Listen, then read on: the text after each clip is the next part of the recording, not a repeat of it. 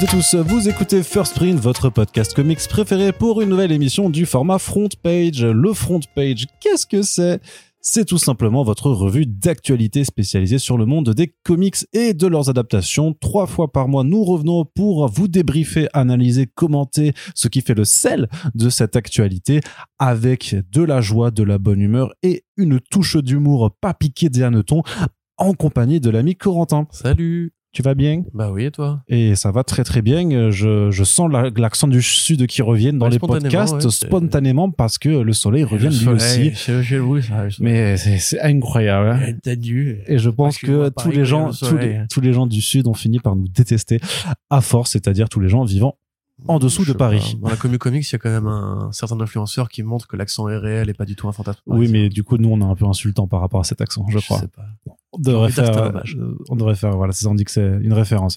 Bref, Corentin, on va commencer. Ce sera un petit front page pour une fois. Voilà, c'est euh, la détente. hein. De toute façon, avec tous les week-ends, des, enfin tous les week-ends de jours fériés à, à répétition, forcément, l'actu est un peu plus calme aussi de ce côté, puisque ben ça fait quand même quatre jours en moins que les gens y travaillaient pas en France. Du coup, bande de branleurs, hein, il faut le dire quand même. Vive la réforme à 64 ans, ça fait plaisir. Moi, j'ai trop hâte Oui. de pouvoir crever euh, sans avoir jamais pu me reposer avant. Mais on n'est pas là Et pour sans mutuelle, bientôt, et sans mutuelle. c'est Bah, trop bien. pff, J'en ai jamais eu La ça. vie est belle. J'en ai jamais eu de toute façon.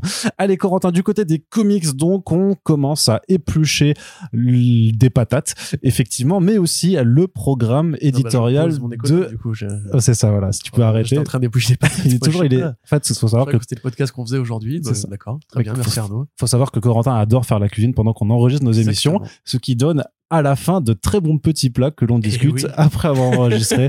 On devrait faire une émission euh, sur Twitch en fait où euh, un peu à la Maïté, tu sais, tu, tu présenterais les, les plats comme ça pendant qu'on je- parle de comics. Euh, voilà, alors c'est voilà, t'as peu l'air de truffe. Euh, voilà, J'ai fait pendant une émission Backy Shoes. euh, Ah, C'est ça, voilà.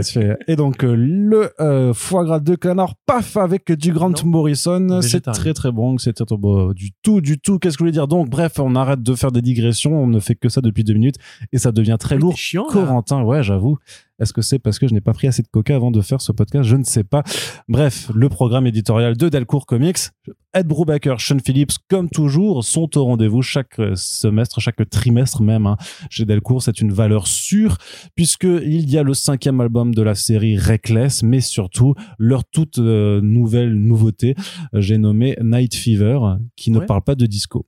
Euh, bah, ça parle du monde de la nuit, donc euh, quelque part il y a probablement des boîtes de nuit dedans, ou peut-être que les gens dansent le disco, on ne sait pas. Euh, Night Fever, j'aurais du mal à en dire plus que ce qu'on a déjà dit dans, dans les podcasts précédents, parce que c'est pas encore sorti en, Eh oui. en VO, ça sort le 14 juin.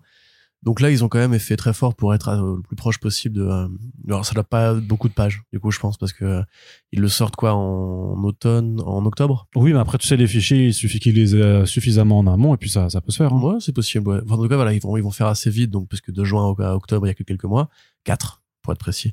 Donc euh, c'est plutôt une bonne nouvelle, euh, même si encore une fois, je sais pas si ce sera un très bon album. On peut s'en douter puisque c'est un, un duo qui se foire assez rarement quand même.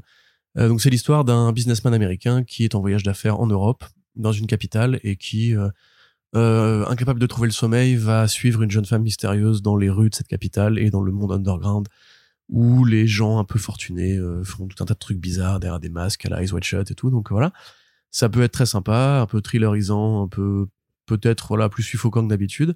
Reckless, ça reste, oui, ils sont très belles tes lunettes Arnaud. Reckless, ça reste, il joue avec ses lunettes pendant que je parle, c'est très déstabilisant. Reckless, ça reste euh, bah, une très bonne série, une valeur sûre. Là, c'est donc une histoire qui se passe en parallèle de The Ghost in You, euh, le fantôme en toi, je crois que c'était traduit en, VF, euh, qui s'intéressait à Anna, la- l'assistante de Ethan, enfin la meilleure amie assistante d'Ethan, qui menait une enquête de son côté dans une maison hantée, pendant qu'Ethan lui-même était à San Francisco, euh, pour euh, voilà essayer de retrouver une femme disparue en parallèle d'un des plus gros séismes historiques de la Californie.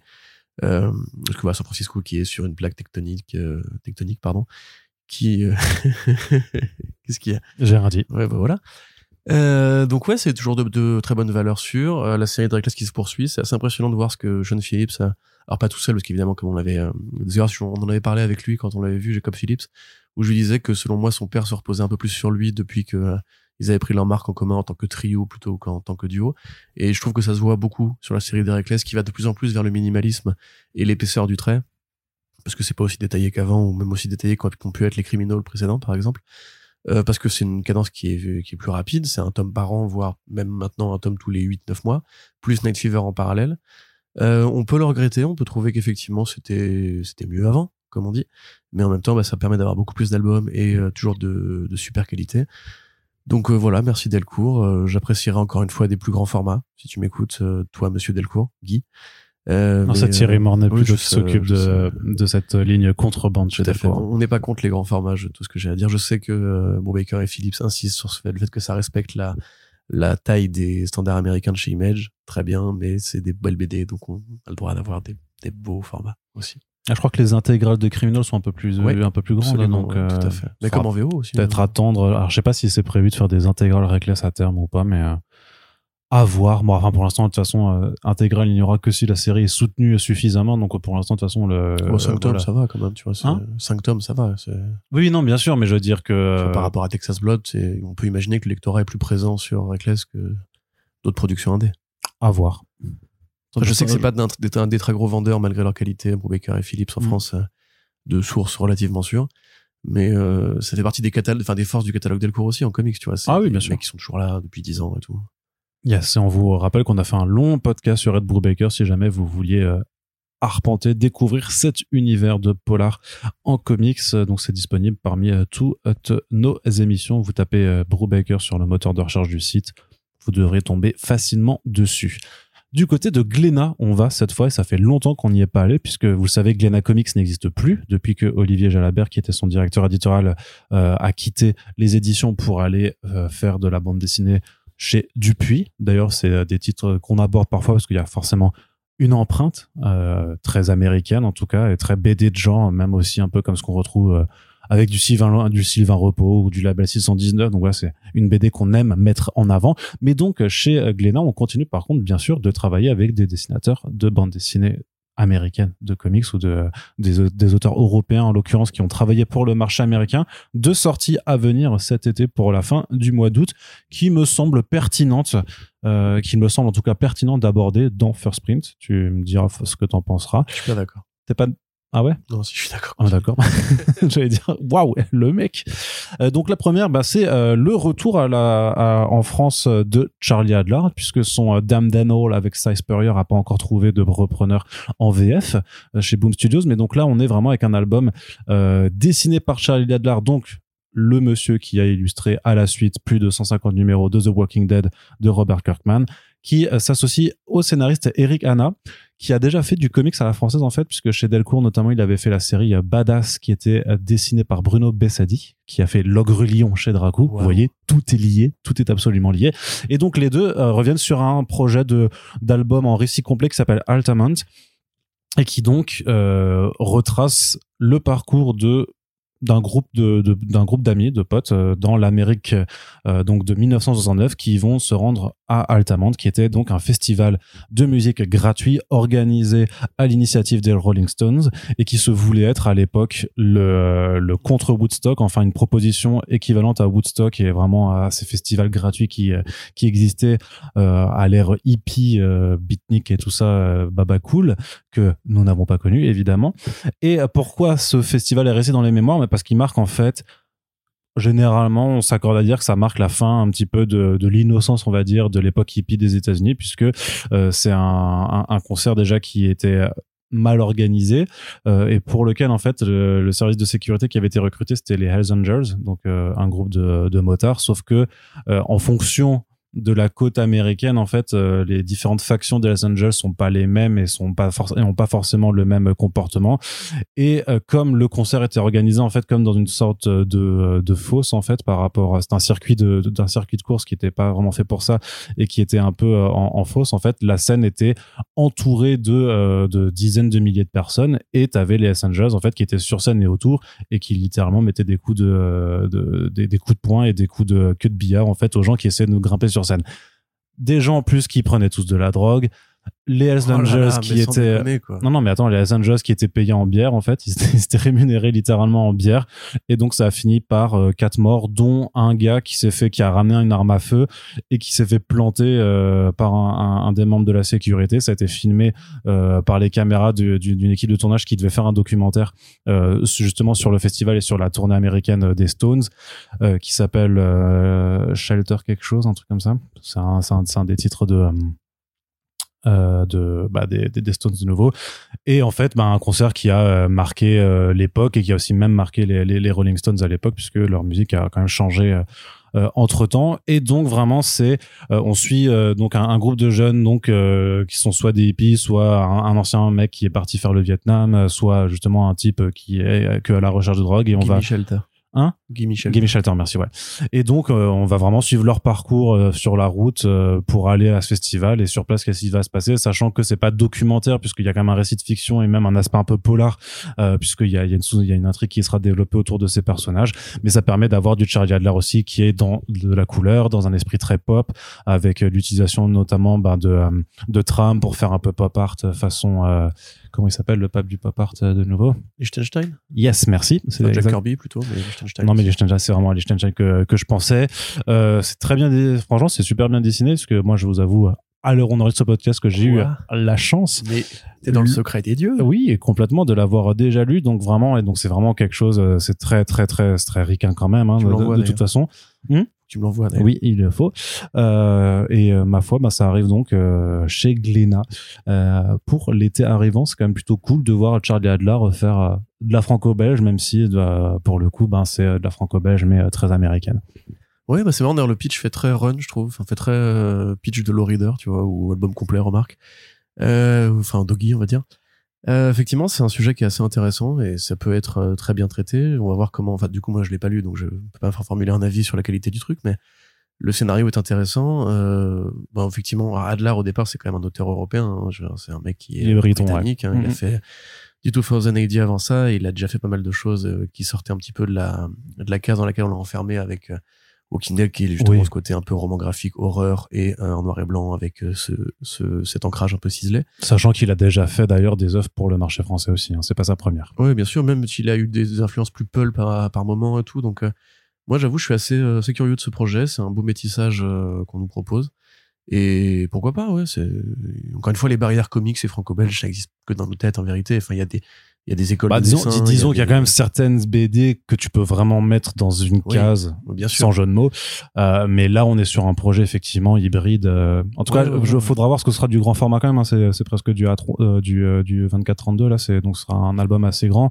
Fait la, la 100 pagination, du coup. ouais, c'est- 120 pages quelques. 120 pages, oui, bon, c'est plus comics, du coup. Oui, oui, non, bah, c'est l'entre-deux. C'est vraiment cet, cet entre-deux maintenant de, de ce qu'ils appellent parfois euh, graphic novel ou roman graphique quand ils veulent pas juste dire euh, one shot ou récit complet, mais c'est comme ça que tu le présentes. Mais oui, c'est une pagination qui est bien plus épaisse que 48 euh, ou 54 euh, pages euh, du format franco-belge. Et, et en même temps, bah, c'est pas non plus une série ou, Mm. euh, ou une intégrale d'un- de quelque chose, quoi. Bien hâte de lire ça. Yes. euh, Et autre euh, autre album qui arrive aussi chez Glénat, c'est du euh, Fernando Danino. Donc lui que vous connaissez certainement si vous avez lu pas mal de DC notamment au tournant des New 52. Resurrection Man. Yes. Très bonne série sous-estimée. Ouais, elle était très bien cette série. Ça fait partie des, des petits titres un peu, tu sais, comme Dial H euh, de, l'époque, euh, DC Dark, ils appelaient ça, euh, qui qui ont pas fait grand bruit et qui pourtant étaient d'excellente qualité. D'ailleurs, High Vampire qui avait révélé aussi Andrea Sorrentino à l'époque. ouais. Euh, et donc il avait fait ça, il avait fait du Suicide Squad. Et on l'avait vu sur un titre de d'action espionnage cyberpunk qui s'appelle Smart Girl qui sur lequel il était déjà auteur complet qui est sorti aux éditions Réflexion en deux tomes.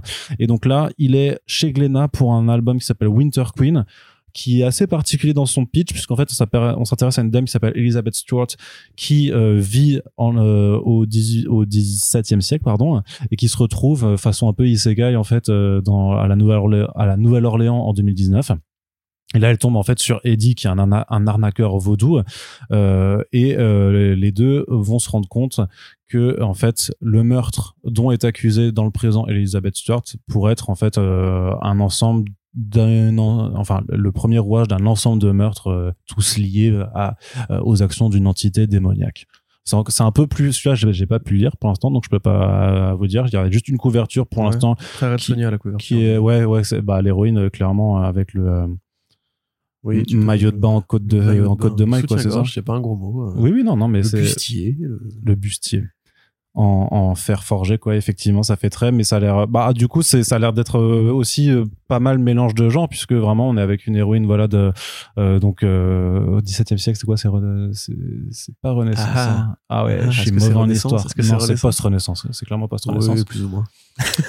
Mais non, la Renaissance, c'est 1400. Bah oui. Donc, euh, 17e siècle, c'est quand même vachement plus, Voilà. un peu plus loin, quand même. Du coup, c'est quoi à l'époque, Arnaud Ah, je sais plus, moi. Bah oui, c'est Très ça. victorienne. Tu sais pas, en fait. Je sais pas. Tu sais pas. Je suis un inculte, voilà. Je vais réviser mes livres d'histoire, puis je reviens dans le podcast. Mais donc, ce croisement entre voilà de la fantaisie, du polar euh, plus actuel, puisqu'on se situe quand même euh, en 2019 à la Nouvelle-Orléans, mais la Nouvelle-Orléans qui a aussi dans son décor euh, une architecture aussi qui peut faire euh, plus vieille époque, plus 20e siècle. Euh, moi, je trouve ça plutôt inté- plutôt intéressant de, voir Fernando Danino faire. bah voilà, là aussi c'est du grand format en 144 pages, donc un récit qui doit être plutôt plutôt épais mine de rien, mais en tout cas, ça me fait juste plaisir de pouvoir un petit peu reparler d'albums qui sortent chez Glénat, parce que depuis le départ d'Olivier Jalabert, c'était moins évident de pouvoir en placer une sur eux dans le podcast. Ouais, moi, j'avoue que ce projet me parle un tout petit peu moins. Oui, ça, je le savais. Toi, la fantaisie, euh, synopsis. Bah, alors, en plus, la fantaisie moderne, tu vois, là, tu me le décris, ça fait un peu. euh, Après, je décris peut-être mal. Vegas, tu vois, enfin, c'est. Et- Ouais, mais faut- Non, voilà. non, t'exagères. New York, voilà, très, Hmm. très mauvais Schwarzenegger. Euh, non, mais ouais, ça, me parle un peu moins. Après, effectivement, c'est encore une fois cool de voir les métissages qui sont organisés euh, chez Glénat. Euh, puis tout peut pas être forcément être intéressant euh, pour tout le monde, hein, c'est comme ça. Maintenant, en fait, tu vois, là, je- je réfléchis à genre, c'est quoi le nom de la période du XVIIe siècle? Je crois que il y en a pas, c'est pas la période baroque? Tu es en train de me dire. Du coup, parce que tu vois, tu m'as planté l'idée dans la tête. Ouais, je- ouais, bah ouais, mais. J'avais envie de te doucher avec ma culture. Et là, je suis sûr qu'il y a des gens qui sont super forts en histoire, qui écoutent le podcast, qui font, mais non, mais bande Pas du tout, les repré- juste avant les lumières, quoi, merde. Je, je sais pas. Du coup, Ouais. je- pourtant, moi, je suis normalement assez fort en histoire aussi. Ah, c'est post-lumière, effectivement, parce que lumière, c'est euh, 16e siècle, je crois. Ouais, Putain, je, en fait, je vais rien dire du tout parce que je suis sûr que, que je dis n'importe quoi. Les C'est possible. Dire. Les lumières, c'est plutôt, du coup, euh, juste avant la Révolution. Enfin, Ah non, qui émerge dans la seconde moitié du 17e siècle. Non, donc c'est ça, c'est les lumières, c'est 17e en fait. Ok. Pardon. Bah, du coup, on est, c'est ça, on est dans les. on, est, on est bon. Voilà, quelque Et part. du coup, est-ce que tu peux te chercher baroque aussi Non, je le ferai en dehors du podcast puisque les gens veulent qu'on aille de l'avant et c'est ce que l'on va faire avec la prochaine actualité parce qu'on a déjà fait le tour un petit peu de, de ce qui se passe euh, en VF, euh, si ce n'est que euh, du côté de Comics Initiative, juste pour vous dire qu'il y a quand même la campagne Ulule pour Paria 3 qui a été lancée. Euh, donc euh, peut-être qu'on fera un point dans le prochain front page parce qu'elle Ouais. va durer sur sur quelques jours mais Paria c'est hyper bien c'est euh, si vous aimez le steampunk justement on parlait de d'époque pré-victorienne avant enfin victorienne tout ça si vous aimez la Suicide Squad et les trucs steampunk et Mick Magnola ben Mike Ah, c'est, Magnola c'est bien après. Hmm? Ah, vie Victoria, non, je suis con, excuse-moi. Oui. Pardon. Donc euh, voilà si vous aimez toutes ces influences et le steampunk également eh bien euh, foncez lire Paria euh, et euh, on en avait parlé dans la campagne hein On en avait parlé. ouais bien sûr longtemps, mais, ouais. mais c'est trop bien Oui, Gentleman Extraordinaire, version française. euh, ouais c'est ça Et style, effectivement, assez mignon là, avec des aplats de couleurs très jolis. Voilà, donc euh, ça c'est euh, sur Ulule. Je vous mets un petit lien dans la description du podcast euh, juste pour signaler que ça existe. Euh, J'imagine que si vous suivez la série, vous étiez déjà au courant. Et Love and Rocket. Oui, J'insiste. mais je crois que c'est. Je me demande si c'est pas bientôt fini aussi. Love Ouais, and mais Rockets. il faut y aller maintenant. C'est vrai. Bref, Corentin, du côté de la VO, on va te passer un petit peu la parole, mine de rien. Ah bon Parce que moi, je parle beaucoup depuis avant. Bah oui, bah c'est. Et ma foi, il faut que j'aille euh, faire des exercices de, de la langue parce qu'elle commence à s'engourdir. Et donc, je vais te laisser la parole. Euh, Ahoy Comics qui prépare un Kadareski avec Grant Morrison. Oui. Qu'est-ce que c'est que c'est que The Projet? Bah, qu'est-ce que c'est que ce projet? On se le demande, effectivement. C'est Ça veut dire que l'éditeur Euh, ne veut pas tuer quelqu'un de façon exquise avec Grant Morrison, hein, bien Non, ça entendu. c'est Colder. Voilà. Ah, excellent. Euh, qu'est-ce que je voulais dire? Ouais, non, mais c'est c'est un, un petit truc en fait parce que effectivement là, euh, Harry Comics, donc il y a la boîte euh, créée par Stuart Moore et Jamal Campbell. Euh, euh, quoi, quoi, quoi, quoi, quoi, quoi, attends, qu'est-ce que je raconte moi? Si, si, Stuart Moore et Tom Payer, pardon. Jamal Mhm. Campbell, c'est l'artiste de The Long Graph. Donc voilà, qui a été lancé il y a 5 ans, donc là qui fête son cinquième anniversaire et pour se féliciter, à défaut d'avoir un budget pour faire des, des grands plans éditoriaux, on décidé de profiter d'avoir euh, des encarts en fait en fin de numéro puisque le, le la proposition de Aoi au départ c'était de de mettre un peu de brillant sur le format single issues en rajoutant des bonus donc souvent des petites histoires courtes de une page des pages de prose pour étendre un peu l'univers la, la fiction intra-univers et dès le début ils avaient eu des gros contributeurs donc com- comme Grant Morrison qui était venu euh, dans les pages de backup je crois de euh, The Wrong Earth pour écrire de la fiction euh, donc littéraire hein, sans images Euh, donc euh, voilà, en parler, il y en a eu beaucoup d'autres qui sont venus effectivement pour réaliser cet exercice-là. Et puisque c'est l'anniversaire, ils ont décidé de prendre un peu de tout le monde et de faire une sorte de, ouais, de, de, longue histoire. Donc le cadavre c'est quoi? C'est vous commencez une histoire et quelqu'un prend la suite euh, sans avoir les directions que vous vouliez faire au départ. Enfin, voilà, Arnaud commence une phrase. Arnaud, Oui. vous commence une phrase? Bonjour, je m'appelle. Bah du coup Arnaud, non mais c'était une, une histoire du coup, c'est pas grave. Donc Arnaud aurait pu commencer une phrase. Ah, c'est oui, l'histoire d'un mec qui marche dans oui, la rue. d'accord, Et après moi je reprends le truc et je dis les aliens débarquent et après Arnaud reprend le truc et il dit on fait une partouze, etc., etc. Voilà, c'est le style Arnaud Arnaud Coco, tu vois. Mais plutôt, il y a une girafe, une, gi- une girafe qui lèche le, le fion des extraterrestres. Et Là, du coup il faut que je reprenne. Donc vous comprenez un petit peu la difficulté. la, di- la difficulté de La l'exercice. Donc effectivement, voilà, vous pouvez planter une histoire, vous pouvez. euh, C'est toujours assez marrant à faire dans les cadavres exquis. On fait pas cette soirée cadavres exquis, je crois. C'est vrai. Euh, donc, pour résumer, là, on aura du Mark Russell, Alex Segura, Torun Grunbeck, Prince Ingman, Carol Lake, Harry Harris, Anna Baderi, Audrey Ryer, Kirk Vanderbroek, Lisa Jonte, Stuart Moore et John Proctor qui vont donc se relayer sur une histoire en 13 parties, si vous avez bien compté, euh, qui va commencer dès l'automne avec un... Alors, c'était aussi le moment d'annoncer justement, de profiter qu'ils avaient Morrison et Russell pour faire aussi l'annonce de euh, d'une nouvelle série en amont des sollicitations, puisque ça va commencer en septembre, donc les sollicitations ne sont pas encore tombées. Et donc ils ont annoncé Project Cryptid, qui sera une anthologie consacrée aux grands monstres. Euh, Trop cool. Les trucs classiques, le monstre du Loch Ness, euh, Ouais, c'est des grandes créatures mythologiques Voilà, c'est de, de l'Europe, euh, des, des folklores de des croyances populaires euh, qui sont réelles, donc pas juste les monstres en général, mais les Ouais. monstres euh, associés à des folklores, à des régions, etc.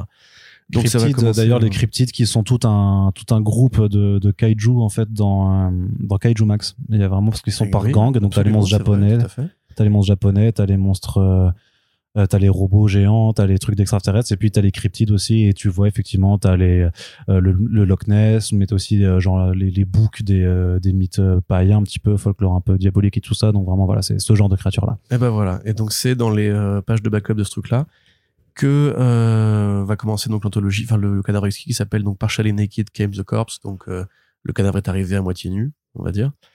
Euh, concernant Cryptid elle-même, on annonce du euh, bah, quasiment tout ce que j'ai déjà annoncé évidemment. Il y aura aussi du Paul Cornell, du Paul Constant, euh, Henri Barraras, Joey Leach quand même, euh, Zander Cannon. Tiens, tu vas être Voilà, content. Kaiju Max. Euh, PJ Forcément, Holden, voilà, bah oui, forcément, hein. effectivement. Euh, Mike Spicer à la cool aussi, des, des, des plutôt beaux noms hein, pour euh, l'anthologie. Et à côté de ça, donc la, le cadavre va se poursuivre ensuite dans euh, The Wrong Earth We Can Be Heroes 1, qui est donc pareil une anthologie, je crois, de mémoire, hein, euh, sur les différentes terres du multivers Dragonfly. C'est-à-dire que The Wrong Earth, en fait, c'est une parodie de DC Comics où euh, un Batman version Frank Miller rencontre un Batman version Adam West, qui s'appelle Dragonfly et Dragonfly Man. Et donc, bah, c'est l'occasion pour eux de parler un petit peu comme de comment Batman a évolué, de quelle forme peut prendre un super-héros, de qu'est-ce qu'un super-héros peut évoluer par rapport à son format et tout. Et c'est un peu leur série vedette. Euh, à tel point que du coup, c'est édité en France chez Panini, je crois. Non, Delcourt. Delcourt, pardon, sous le titre L'autre Terre. Donc ça n'a rien à voir avec euh, The Wrong Earth, hein, pour ceux qui chercheraient à, à le lire. Et ils ont prévu de faire une anthologie pour parler des différentes terres du multivers Dragonfly. Donc il y en a une qui sera plutôt Archie Comics, une autre qui sera plutôt, euh, plutôt machin, plutôt bidule. Euh, donc ça va continuer dans, dans ce truc-là. Et ça se terminera euh, avec un truc qui s'appelle Captain Ginger The Last Feeder. Aussi pareil, nouvelle série. Ah, mais Captain Ginger, c'était. Ouais, euh, C'est les chats, euh, les chats de l'espace, je crois. Ouais, ce qui est Delcourt avait aussi sorti un premier tome. Voilà, et donc là, ils annoncent la suite, entre guillemets. Bon, ils ont fait une sorte de, de blow d'annonce. Donc, pour commenter ça rapidement, bon, moi, j'avoue, je les, je les lis pas, hein, les histoires en backup dans les numéros de Ahoy. Je trouve ça très bien qu'ils qu'ils tiennent ce petit format-là et que ce soit un peu leur critère distinctif pour celles et ceux que ça intéresse. Il y a sûrement plein de gens que ça intéresse de lire du Morrison en prose, par exemple. Euh, mais surtout, voilà, c'est bien parce que la maison d'édition est encore là. Contrairement à TKO, contrairement à beaucoup de boîtes qui se, qui se sont lancées un peu euh, en grande frénésie, ils continuent à produire régulièrement. Ils font leurs petites nouveautés tous les deux trois mois, quoi, à peu près. Euh, ça tient, ça tient bon. Ils ont quand même bien récupéré Mark Russell et c'est un peu maintenant un de, un de leurs véhicules euh, réguliers parce que Russell a créé, je crois, trois ou quatre séries maintenant chez Ahoy et c'est un peu leur auteur vedette, euh, comme Laurent Lefebvre avec Comics Initiative, si tu veux. Euh, donc c'est cool parce que elle comble un, un vrai creux. Euh, elle fait son taf de manière solide, la, la boîte, hein, je veux dire. Et bah, elle résiste aux intempéries malgré un marché indé qu'on sait être particulièrement euh, resserré. Et sans adaptation, sans avoir un pôle qui va appeler Hollywood pour leur dire euh, je te vends telle propriété, etc. comme Ewa, tu vois. Oui, après, ça peut être un Paul ou un, Adrien ou un Jean-Jacques. Tout hein, à fait, tu vois, même, un Pierre. Ouais, ou, voilà. François. Mm. Euh, c'est dur de rebondir parfois. c'est ce que c'est tellement genre inopiné. C'est un Pokémon sauvage qui apparaît. Hop, une blague. Euh, en mode, j'ai pas, j'ai pas de Pokéball sur moi pour ça. Je suis désolé. Donc euh, ouais non. Par contre voilà, c'est tu vois, on peut se dire que Stuart Moore et Tom Payer, c'est des vrais fans de comics. D'ailleurs, quand on les suit sur les réseaux, c'est vraiment des mecs qui s'intéressent beaucoup au marché, à comment ça fonctionne et tout.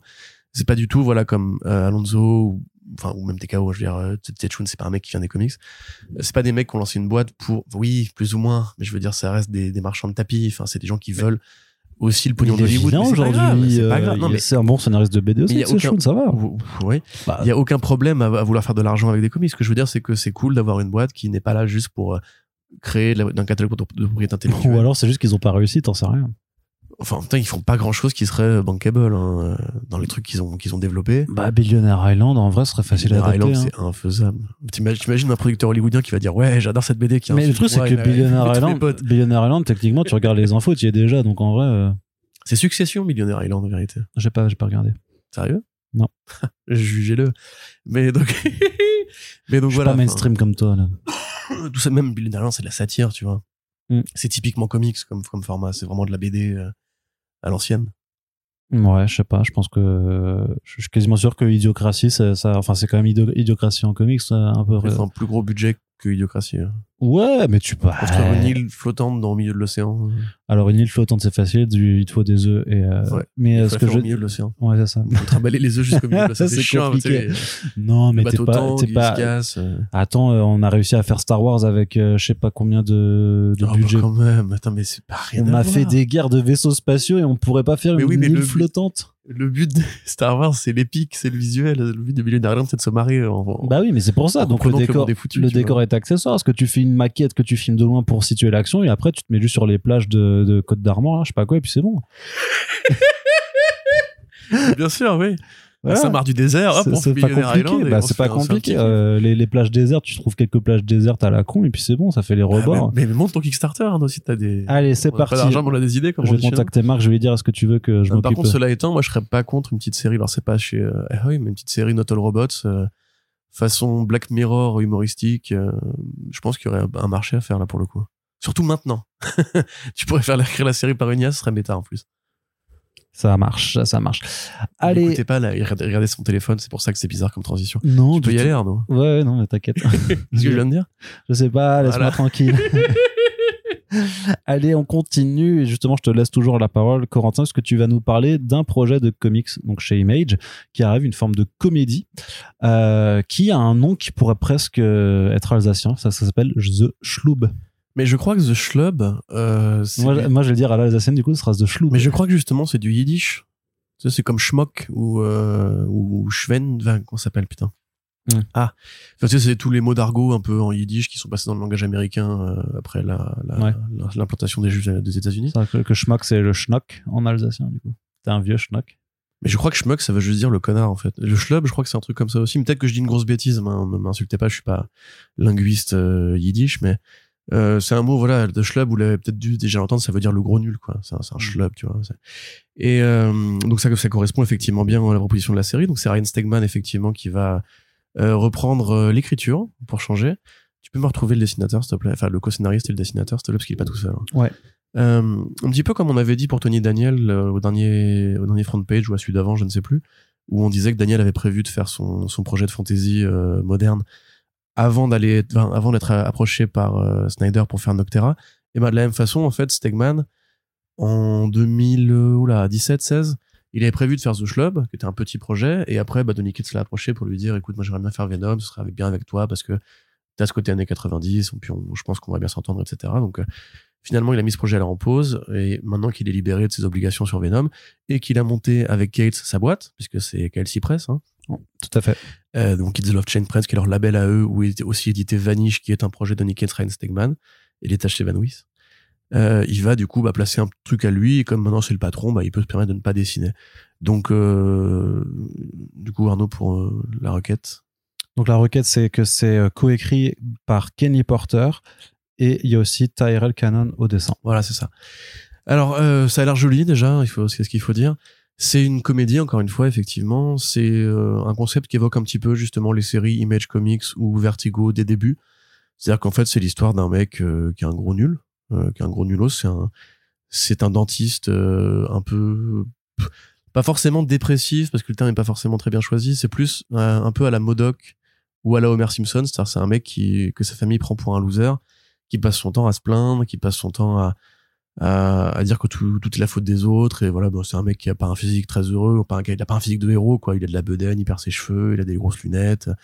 Voilà, donc c'est vraiment euh, la version très américaine de ce qu'est un loser, euh, on va dire euh, ultra résumé. Et évidemment, il va y avoir une sorte de Freaky Friday où il va échanger de corps avec le Superman de cet univers-là.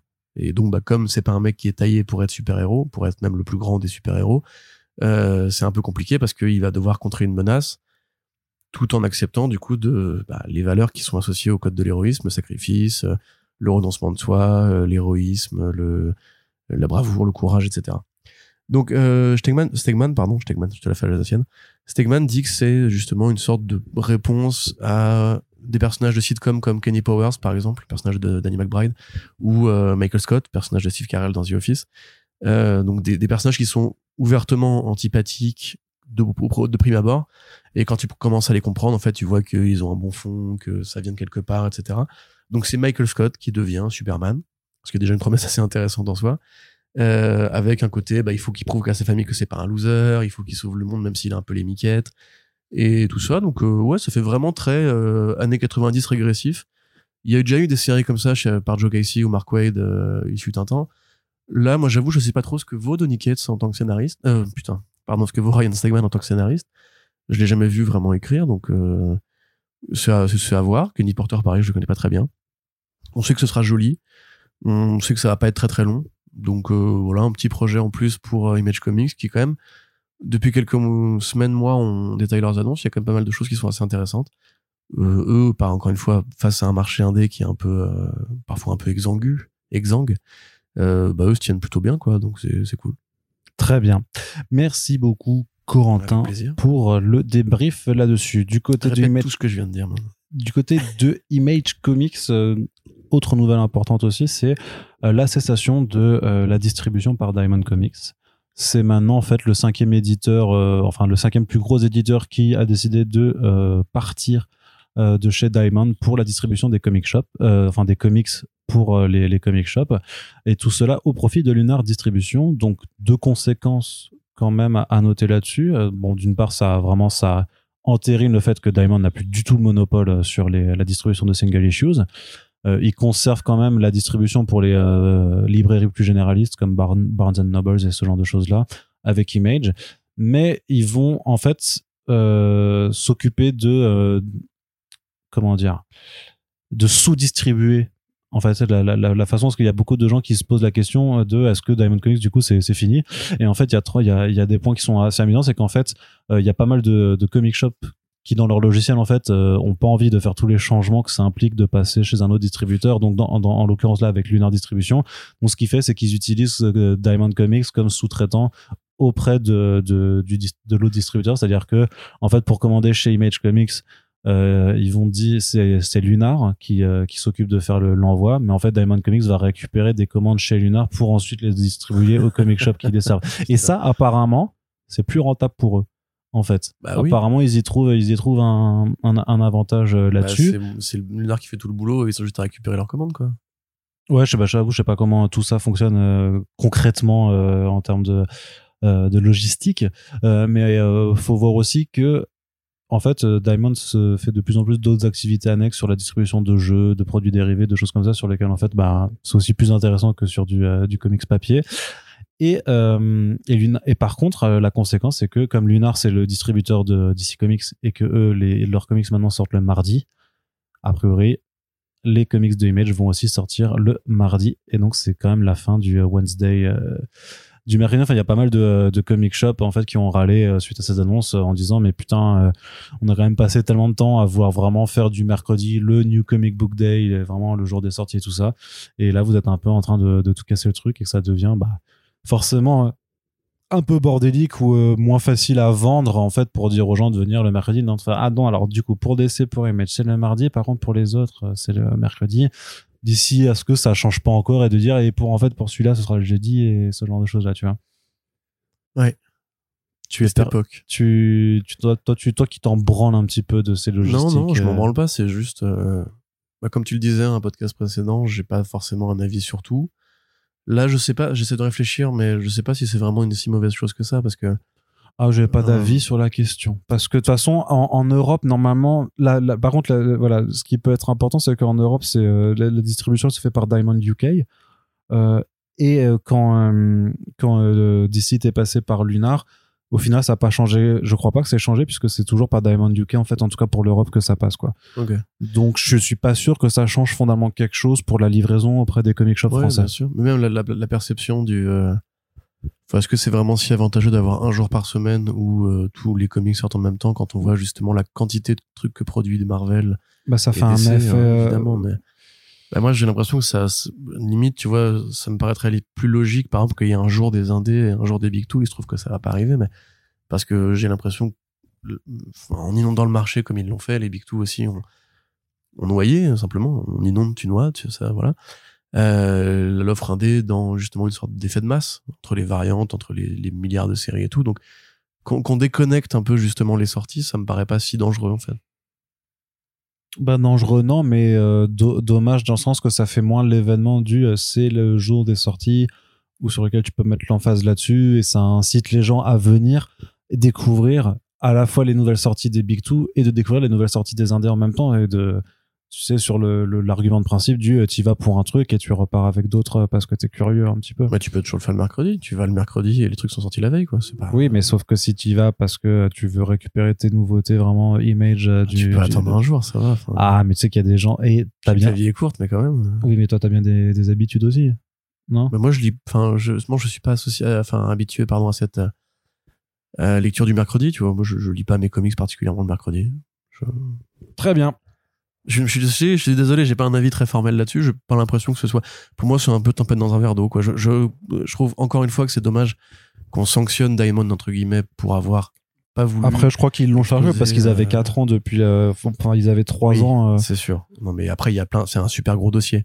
Je veux dire, à l'époque, quand DC a commencé à cette de solidarité de Diamond, et même d'ailleurs Image Comics euh, avec Todd Mc- McFarlane qu'on avait parlé, c'était euh, parce que Diamond voulait pas rouvrir les entrepôts euh, pour pas exposer leurs employés au Covid. Et ça, je comprends très bien, hein, évidemment, que ils prennent cette décision-là pour Diamond, hein, je veux dire.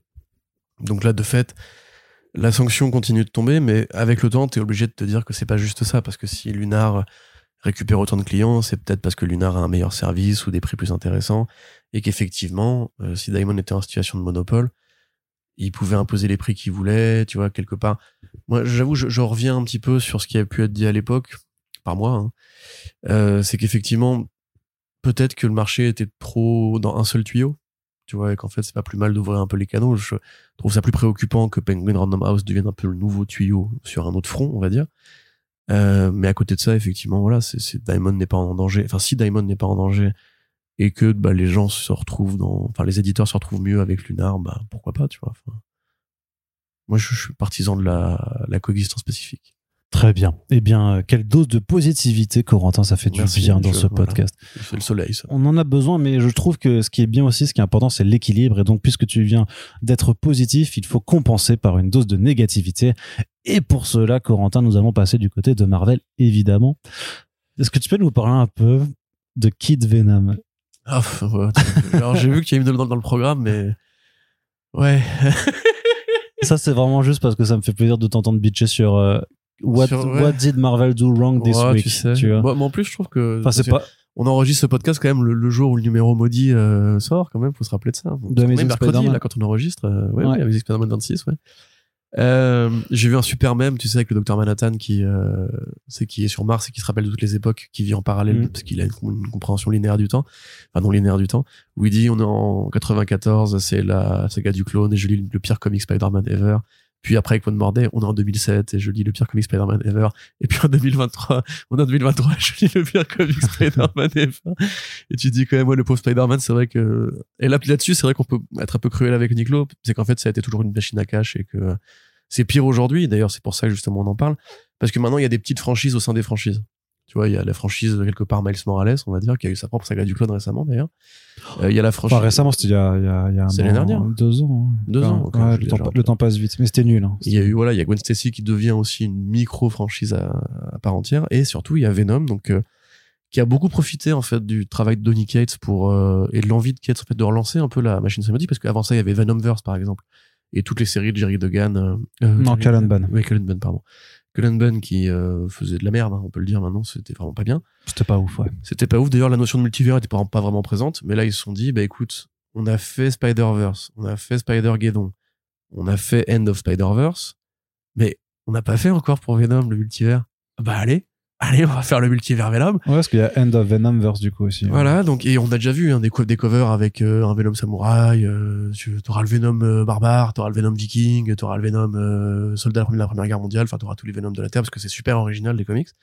Et donc du coup, bah là évidemment on a Kid Venom et comme ils sont super originaux encore une fois, ils vont dire bah attends, le Venom samouraï, ça va être un petit, il va combattre dans son village à l'ère Edo au Japon, enfin l'ère Edo je sais même pas d'ailleurs, en l'an 1000 et il s'appelle pas Venom en vrai. Il s'appelle il s'appelle que Clintor, je crois qu'il s'appelle. Et du coup c'est Clintor le voilà, Clintar. Clintor le Clintard. Bleu, noir, noir. je suis Clintor, Clintor le. Clintar. Parce que la race des, des symbiotes s'appelle les Clintards en vérité. Ouais. Même si ça a été euh, redconné, parce que maintenant on dit pas que c'est leur race, mais que c'est euh, un principe de, de, de NAS euh, selon Donny Cates, mais c'est revenu ensuite parce qu'il leur fallait, bien un mot pour, pour dire ça. Et du coup, effectivement, Clintor le, Clin- le Clintard, comme François le Français ou, ou America euh, pour euh, America, American McGee, tu vois. Euh, donc ouais, voilà, c'est c'est donc ça se cale dans l'événement Summer of Symbiote, qui est un, un super événement au sens où il cadre plusieurs crossovers. C'est trop nul. Euh, où là, donc il y a eu le crossover avec Miles Morales et Carnage qui était à chier. Euh, Il y a End of Venomverse qui est une des séries du crossover, donc qui est Venom qui part dans l'espèce de multivers arachnéen vénomien, ce qui est débile. Euh, D'autant qu'en plus on t'ex- on t'explique bien, dans, je vais pas, je vais pas spoiler euh, Ultimate Invasion, mais bref, euh, c'est débile. Il y a aussi donc tout, il y a huit séries je crois en tout. Ça comprend huit titres différents. Voilà, il y a huit titres différents, donc ça va faire, je sais pas, 40 numéros, un truc comme ça pour un seul événement. Et à côté de ça, évidemment, on a le symbiote Spider-Man 2099 et tout ce qui s'ensuit. Enfin bref, grosso modo, Spider-Verse sort, il leur fallait un Spider-Verse, il se trouve que Dan Slott est en train de casser le sien. Donc, qu'est-ce qu'on fait? Bah, on fait du Venomverse. Et donc, oui, voilà, il y a ce petit personnage de Kid Venom, qui n'est pas Venom, qui n'est même pas une version alternative de Venom, puisqu'il n'est pas la même époque, il n'est pas le même nom, il n'est pas la même origine, il n'est pas la même mentalité, il n'a pas les mêmes pouvoirs, il n'a pas les mêmes symbiotes. Mais il l'appelle Kid Venom parce que c'est cool. Sur la couverture, ça fera un petit personnage manga. Et en plus, il a vraiment un design, c'est super archétypal, justement, de petits démons dans un manga à la, à Samurai ou un truc comme ça, tu vois. Enfin, c'est vraiment juste euh, Mm. torse-poil, euh, look de démon et puis les cheveux en Un arrière. peu Shaman un peu King, je trouve. Moi. Un peu Shaman King aussi, ouais. Donc euh, voilà, enfin ça, ce sera juste l'un des personnages euh, de, de l'anthologie, puisque chaque numéro va introduire un nouveau Venom. hein, c'est le principe des idées de merde. Euh, c'est qu'en fait tu peux en foutre partout, tu vois. Et bah du coup, euh, à côté de ça, on peut se dire effectivement que l'été va être symbiotique. Quelque part, j'ai envie de dire encore un de plus, puisque c'est déjà que l'année dernière avec euh, Extreme Carnage et l'été d'avant avec euh, King in Black. Et était d'avant avant avec, avec, Absolute Absolute Carnage. Donc euh, voilà, après peut-être faire Extrême, Absolute, Summer of Symbiote, Carnage, mes genoux. La série actuellement avec Ellie Wing et, euh, Ramvé. Ramvé est pas terrible du tout. Ça me fait, mal- j'ai mal à mon Ramvé comme on dit. Euh, donc tout ça c'est c'est une grande arnaque. Encore une fois, hein, c'est l'escroquerie en bande organisée que est devenue la Maison des Idées aujourd'hui. Euh, très bien. Voilà Arnaud, tu as, tu as eu ton tu as eu ton petit plaisir. J'espère que tu es content. Je suis repu. Voilà. J'espère que les fans qui, enfin les fans, fans de Marvel qui nous écoutent sont euh, repus aussi. Cette dose de sel fait bien plaisir, mais il faut quand même dire les termes un moment ou un autre. Et c'est clairement pas du côté symbiotique qu'on Mm. prendra notre pied, je pense, cet été chez Marvel. Et en plus, ce qu'il faut se dire, c'est que tout ça, c'est fait pour faire des spin-offs ensuite. Tu vois, c'est que là, s'ils prennent un petit samouraï, euh, avec, enfin, un petit euh, japonais l'an 1000 avec un air un peu mignon, c'est qu'ils se disent, ouais, peut-être Peach Momoko, ou je sais pas quoi, on pourrait le faire croiser. Non, mais avec, Pitch Momoko, elle fait Diamandez et on, lui- mais et on lui fout la paix, tu Mais vois. Il n'y a pas besoin. cette hein. tu vois. Et tous les autres personnages qu'il y aura dedans, c'est Mais si ça se trouve, à l'inverse- À l'inverse, c'est- parce que Days de Pitch Momoko a marché, qu'ils se sont dit, on va décliner le concept dans d'autres trucs, mais mais plus canon. bien Mm. sûr, bien sûr. Et tu, enfin, tu vas voir que tu vas avoir plein de symbiotes à toutes les sauces, euh, sur le ton de, il faut qu'on continue à alimenter la machine et qu'on tire sur la corde le plus possible. Parce que les gens, pour l'instant, ils bouffent du symbiote, autant qu'ils en bouffent, on chie, on chie, on chie. Mais c'est comme, comme Gwenverse, encore une fois. Comme Spider-Verse. Putain, mais tu l'as lu, euh, le End of Spider-Verse, là? Je suis dedans, ouais. Je suis au septième numéro, je crois. C'est honteux. Ouais, C'est c'est pas terrible. honteux de faire ça. Et pourtant, moi, je suis un défenseur de Dan Slott au départ. hein. Mais moi, j'aime bien. Ouais, je sais, je sais. Mais c'est, c'est, c'est, c'est de la merde. Ouais, c'est pas terrible. Pardon, Dan Slott. Mais c'est pas grave. Continue, Arnaud. Surtout qu'on s'en fout de la chantra, je sais pas moi comment ça s'appelle. Non, mais en plus, c'est pas cohérent. Enfin, je peux m'énerver. Ouais. C'est pas, voilà. Très bien. Allez, Corentin, euh, historique. Allez euh, voir Spider-Verse 2, ceci. Par contre, ça, parce que ça, c'est incroyable. Du côté de Marvel, toujours euh, réimpression historique d'Omnibus de Rome et des Micronautes euh, avec le renouvellement euh, d'un partenariat chez Hasbro. C'est une grande nouvelle en fait euh, dans le petit monde des comics, Euh, mais c'est quand même une grande nouvelle. Est-ce que tu peux un peu juste nous, nous expliquer pourquoi? Euh, oui, alors je suis pas le plus gros connaisseur du sujet. Parce que tu es trop jeune. Je suis trop jeune. Par contre, par exemple, si bah, vous avez probablement déjà entendu dans ces émissions le, le, le doux timbre de Nicolas Beaujean, par exemple, et vous savez d'ailleurs que c'est pas du tout un fan de super-héros moderne, euh, lui, par exemple, a accueilli la nouvelle avec beaucoup d'enthousiasme. parce que pour sa génération, on va dire, ou pour ceux qui ont plus connu Strange. C'est ça, ouais. Euh, c'est un, truc de la génération. Oui, complètement, complètement. Mm. Et en fait, voilà, c'était une très bonne série. Alors, je dis bien, c'est probablement une très bonne série parce que je ne l'ai pas lu. Euh, donc, c'était à l'époque du partenariat entre Hasbro et Marvel qui, avait, commencé à la fin des années, des années 70 euh, pour mettre en avant en fait des propriétés Hasbro, donc un géant du jouet hein, que vous connaissez, avec des comics. Donc ça se faisait beaucoup à l'époque. C'est comme tu sais les comics G.I. Joe, euh, Real American Hero, qui ont vraiment d'ailleurs cimenté euh, la marque G.I. Joe aux États-Unis à travers les comics. C'est d'ailleurs Marvel qui avait permis de faire la série animée ensuite que que vous avez sûrement parlé déjà dû croiser dans votre enfance ou dans les VHS de papa, etc. Euh, donc voilà, c'est l'histoire de the Space Knight. C'est un peu une sorte de Silver Surfer dans le sens où c'est un défenseur d'une planète lointaine qui va revêtir une armure euh, de métal, euh, design assez à l'ancienne, assez science-fiction, années 50 et tout, façon clatou, tu vois enfin façon le jour le jour où le s'arrêta qui va défendre la planète face à des envahisseurs extraterrestres et leur mener la chasse dans le cosmos jusqu'à arriver sur Terre. Et une fois sur Terre, à la Secret Invasion, ils réalisent que les aliens en question ont pris possession de quelques zones d'influence ou de pouvoir euh, parmi les entités humaines. Donc voilà, ça c'est Rome the Space Knight et apparemment c'est vraiment un chef-d'œuvre des comics. Voilà, donc c'est pourquoi ça a été compliqué à rééditer? Parce que la licence appartient à Hasbro et comme tous les contrats de licence, elle a été donc prêtée pendant un temps à Marvel pour une location. Marvel n'a jamais possédé le personnage de, de, Rome. Et euh, le problème, c'est que bah, les personnages de Marvel interagissaient avec Rome. C'est pas une série isolée, avec juste, euh, comme justement G.I. Joe, avec juste des personnages dans un univers de jouets et on leur fait un narratif à eux, etc. Rome était vraiment un héros du planisphère Marvel. Donc c'était compliqué parce que pour les rééditer, il fallait euh, l'accord de Hasbro. Et si Hasbro voulait les rééditer, il fallait l'accord de Marvel. Parce que quand vous prenez par exemple les comics, là, Disney a racheté la Fox donc, ils ont pu récupérer tous les comics Alien qui avaient été faits chez euh, Dark, Horse, parce que ça leur appartient. Si par exemple Dark Horse avait croisé, enfin Hellboy avait croisé Alien, là il aurait fallu que Dark Horse dise à Marvel, ok on est d'accord, on vous le prête, on refait un accord, etc. C'est ce qui fait que ça a mis très très longtemps à être refait. Et euh, alors je sais pas pourquoi, mais bah, du coup Marvel et Hasbro ont réussi à s'entendre pour faire ces rééditions en format omnibus. Donc euh, il y aura trois omnibus pour Rob the Space Knight, que c'est plus de, de 60 numéros. Et il y en aura que un pour Micronauts, dont j'ai oublié de parler, qui est un, pareil un autre univers de jouets. Deux héros miniatures, euh, pareil, qui viennent de l'espace, qui pareil arrivent sur Terre, qui pareil croisent les Fantastiques Four, etc. C'est beaucoup plus de la science-fiction, un peu, un peu Flash Gordonesque, un peu pulp, euh, assez coloré, assez Kirby. Euh, donc euh, voilà, c'est une grande nouvelle comme tu dis. On a vu que ça a été très bien accueilli aux États-Unis, même en France. D'ailleurs, beaucoup de gens sont très contents. Beaucoup en France. Hein. Ouais, ouais. Euh, mais moi, voilà, je peux pas vous en parler plus que ça parce que j'ai pas lu ces comics. En revanche, on peut prendre une perspective plus large et se dire qu'effectivement, Hasbro revient en force au cinéma, par exemple, avec Iwan, euh, je crois que c'est eux qui ont fait le film euh, Donjons et Dragons, je crois que ça leur appartient. ils vont faire les Power Rangers aussi bientôt. Bon, ça c'est chez Boom, donc ils ont déjà un accord de licence, mais mm. on peut imaginer que si Hasbro se remet à l'idée de développer des contenus culturels, enfin en tout cas des narratifs culturels pour leurs jouets, Marvel puisse être un partenaire de, de choix pour l'avenir, puisque Marvel est déjà associé avec Games Workshop, associé avec, euh, bah, associé. Il possède la planète des singes, il possède Alien, il possède tout ça, etc. Donc, recréer un peu le Marvel glorieux des années 70-80 qui avait toutes les licences au même endroit, qui avait Godzilla même à l'époque.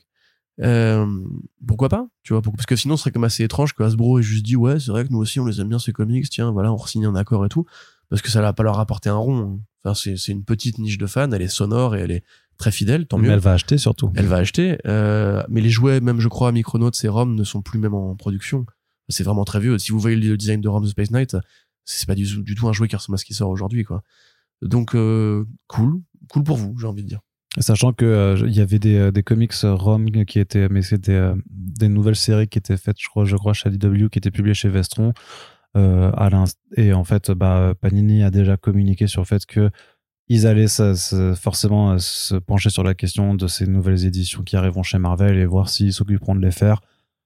On peut espérer qu'ils le fassent parce que je pense qu'ils ont vu les réactions très enthousiastes d'une partie du, du, lectorat euh, un peu à l'ancienne qui justement a été biberonné, sachant surtout que c'était des comics à l'époque vu que c'était publié chez Lug.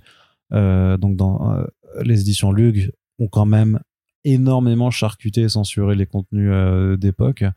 Euh, donc là, ce serait l'occasion aussi de, de, revoir en fait des titres dans leur version euh, complète euh, intégrale. Peut-être des nouvelles trades aussi. Ah, ça par contre, c'est moins. Enfin, oui, là, pour le coup, j'ose espérer qu'il qu'il le ferait. oui. J'espère qu'ils bosseront un peu la couleur parce que la, couleur des rééditions Panini, euh, pardon, pas Panini, sur Marvel avec. euh, je sais pas si on avait déjà parlé de ça d'ailleurs, mais euh, l'effort de remise en couleur qui est fait, qui se base sur une palette qui est très réduite, qui est le CMYK, qui du coup bah, fait que tous les comics Marvel de cette époque-là ont la même gueule avec les mêmes couleurs. Parce qu'à l'époque, en fait, les coloristes travaillaient avec la, la matière papier pour donner des effets aux couleurs qui, une fois que tu remets sur un scanner, font que les couleurs sont très plates et très merdiques. Donc, euh, à voir. Après, je n'ai pas de grands espoirs par rapport à ça, mais en tout cas, voilà, c'est très bien que ces petits monuments un peu perdus réapparaissent, comme par exemple, tu vois, l'omnibus euh, euh, Miracleman, tu vois, moi, je, je suis content, tu vois, par exemple, de ça. Même si la colo est, encore une fois, pas bonne, mais Très bien. Et on va terminer pour les comics du côté de DC, qui pour une fois euh, ne nous enthousiasme pas des masses, euh, je dirais, avec l'annonce pour la rentrée du crossover Batman Catwoman The Gotham War. oui, Alors, euh, faut savoir que décris-nous le piche. pendant l'été, euh, pendant l'été, il y aura Night Terrors, et après Night vachement en- bien d'ailleurs. Franchement, moi, je suis chaud bouillant. Non, t'es pas euh, chaud bouillant du tout. Tu maîtrises très très très mal l'ironie, mon cher Corentin. Et en fait, bah, on n'a pas trop de, de résumé, si ce n'est que après les événements, en fait, euh, la ville euh, de Gotham City, euh, en fait, les vilains sont, si tu veux, se sont alliés en fait euh, parce qu'il y a un nouvel ordre un peu euh, totalitaire, on va dire, dans la ville. Et euh, ben cette nouvelle alliance de vilains, a priori, elle est menée par Catwoman, et donc Batman va aller lui chercher des noix. C'est en tout cas c'est de ce que je comprends hein, du, du, ré- du, du résumé. Faudra voir plus en détail cet été, enfin l'approche là, dans les deux séries en question, comment ils doivent déjà planter euh, les graines de cet événement. Et donc ça fonctionne de façon très classique avec un one shot d'ouverture, euh, Batman Catwoman The Gotham War Battle Lines qui réunit les équipes artistiques des séries Batman et Catwoman, donc Chips Darsky et Tiny Howard sur l'écriture, Michael Thorne et Adriano Di Benedetto euh, sur le dessin. Ensuite, on a des numéros impliqués de la série Batman et de Catwoman. On a une mini-série Redwood aussi avec Matthew Rosenberg et Nicolas Ismichel. Euh, j'arrive pas à dire. Euh, j'arriverai pas à dire le nom de famille au dessin. Et un one-shot de conclusion. C'est très banal dans la construction. Et euh, deux ans après Joker War, on a Gotham War. Euh, on avait Shadow War l'année dernière aussi, euh, avec le crossover entre les Titans et, et les Teen Titans et Batman. Il y a toujours des wars à la con quand même. C'est un, c'est dommage d'avoir ce genre de de d'événements poussifs. Alors bien sûr, peut-être que ce sera bien, Ouais, mais dans la mais dans mais dans l'annonce, dans la façon dont c'est présenté, il n'y a pas grand chose de très de très excitant quoi. Hmm? Il y avait Robin Noir aussi. oui oui oui oui. Bah non, c'est, c'est, tu vois, on a fait euh, la maman, maintenant on fait faire le papa. Euh, effectivement, DC là, moi autant il y a des, les séries de Dawn of DC, je trouve, je les trouve plutôt intéressantes. Autant, mais c'est pas nouveau, effectivement, c'est ça le problème, c'est juste de la logique économique. Ça, ça a fonctionné pour Joker War, qui pour moi est un mauvais événement. Et Ah, ça, c'était, c'était- en plus c'était long. mais oui, mais c'était long, c'était pas Il y bon. avait des des des, des times dans tous les sens. C'était oh, c'est chiant moi. C'était l'accélérationnisme, encore une fois. C'est quand ils se sont dit, bon, Batman savant, il faut qu'on crache du Batman et tout. Mais là, en plus, moi, ça m'énerve particulièrement parce qu'on sort quand même d'un, run, d'un un mec qui s'appelle Tom King. Je sais pas si tu connais. Ou alors on Euh, sort, c'était il y a trois ans, frère. oui, oui, mais, non, mais attends, à l'échelle des comics, euh, voilà, c'est pas non plus. Et encore une fois, moi, j'ai toujours pas fait mon deuil de putain de plan pour Batman et Catwoman qui maintenant, bah, complètement foutu à la poubelle, on en a plus rien à foutre. Ça revient comme avant, ils vont se taper sur la gueule, etc. Et enfin, stop, quoi, en fait, à un moment donné. euh, euh, je parlais euh, quand on, évoquait la mort de Miss Marvel du côté statique des comics où en fait rien n'évolue jamais et c'est jamais que des petites nuances qui s'ajoutent sur d'autres petites nuances sur d'autres petites nuances et compagnie. Là en fait on est passé au-delà de ce stade-là, c'est il y a plus vraiment d'espoir que Batman soit un jour autre chose que soit un détective, soit un Uber Batman solitaire avec des fils et que bah, Catwoman euh, sera jamais voilà on n'aura jamais cette conclusion qu'on mérite euh, alors qu'on on l'a payé encore une fois pour euh, avoir cette conclusion on n'a pas eu. Et là maintenant on en revient vraiment à faire du Joker War avec Catwoman. Alors pour à la limite voilà tu vois enfin moi des, des combats de de bas de chats de chauves-souris qui se mettent des, des des brèches sur les toits en se rappelant le bon vieux temps où ils étaient jeunes et beaux etc pourquoi pas mais pourquoi toujours tout faire ça à l'échelle de Gotham City? C'est comme Dan Slott, tu sais, une époque où chaque été, Spider-Man, c'était un gros vilain qui prend d'assaut toute la ville et qui répand un produit toxique qui fait qu'il y a du chaos dans les rues, se fait des taillines et tout. Mais Mm. t'es en mode, mais putain, même Snyder, il faisait ça d'ailleurs. Bah oui. hein. C'est, moi, cette méthode d'écriture, elle ne me parle pas. Je trouvais des idées originales. Cataclysme, c'était original. Euh, no Man's Land, c'était original. On- on- même Zero Year, c'était quelque part plus original que ça. En tout cas, l'idée de la ville. euh, Waouh, on a Corentin qui réhabilite Zero Year dans le je podcast. réhabite pas Zero Year, je dis que c'était Tu viens de dire que c'était bien. génial et que c'était quand même pas mal, pas si mal au final, non Non, je dis que c'était original. Il y a des idées originales Mm. à trouver. Mais trouver meilleur fisc, c'était d'original. Tu vois, chez Marvel. Il y a des façons d'habi- d'habiller un peu Gotham City pour trouver de nouvelles choses à dire et à faire sans forcément avoir systématiquement le plan du vilain et gothique ou même simplement les, les rixes euh, de bandes rivales qui se tirent dessus, le nouveau dictateur qui arrive en ville. Putain, mais c'est Future State encore une Quand il fois, arrive quoi. en ville, Quand il arrive en ville pardon. prendre le contrôle. Euh, donc oui, non. Et DC Comics, euh, arrêtez les événements. Voilà, faites juste des séries. C'est bien les séries. Faites des Crisis et des séries. Bien sûr Comme, qu'il y en euh, a beaucoup. Williamson. Faites T'avais ça. Lazarus Planet, puis tu sais, t'as, une forme de marvelisation en fait de l'événementiel là-dessus. euh, oui, Lazarus Planet, puis les Night Terrors, puis euh, maintenant euh, Gotham War, et c'est bon, eh, lâchez-nous la grappe plus, quoi. Night Terror, ça fait vraiment un remake de, de métal, quoi. Enfin, c'est Ouais, mais de, mais euh, d'apparence. hein, en parce fait, c'est, ça, c'est d'apparence, c'est du métal slash convergence. Et le truc, c'est que bah, métal et convergence, c'est, nul. Je pense qu'ils s'en rendent pas compte en interne. Tu vois, ils se disent pas. Euh, Ils s'en branlent. Non, non, mais ça a en- vendu un métal. euh, Oui, mais c'est pour ça. Mais en interne, ils s'en branlent parce que ça a vendu. Et, C'est et bah non, bah oui, mais faut, faut être pragmatique aussi. là. T'es là aussi pour vendre euh, des comic books. Tu fais le mariage de Batman et Catwoman, tu en vends des comic books. hein. Oui, sauf que tu peux pas le faire parce que là, tu fais ça, un ça gosse, modifie. vends des comic books. Oui, mais hein. ça modifie trop statu quo, c'est pas Mais pareil. euh, alors qu'une pause estivale de deux mois sur un monde de cauchemar, du coup, qui permet de tout annuler à la fin, tu vends du papier et, euh, et tu redémarres au point zéro. Et ça, d'un point de vue investissement créatif et rendement pécunier, c'est vachement plus intéressant. Je suis pas d'accord. Bah, mais toi, tu n'es pas euh, un bon un éditeur. Ils on ont le créé déjà. Omniverse pour pouvoir faire des séries qui n'étaient pas forcément en continuité. Je veux dire, Dark Crisis, Batman a continué sa vie Toi, tu es si un- rien. Mais oui, mais toi, t'es un mauvais éditeur parce que tu veux pas vendre des comics. Mais si, je veux qu'ils se marient pour qu'on fasse, euh, pour qu'on vende des comics. Tu- Je vais acheter le numéro, je peux acheter tous les 130 variantes. Et... Celle de Joel Jones, où ils se marieront, ils feront un bisou, ça sera trop bien. On en a terminé pour les comics, Corentin. Et il va accélérer. Et non, non, non, c'est juste pour, pour pas rester euh, une heure euh, là-dessus.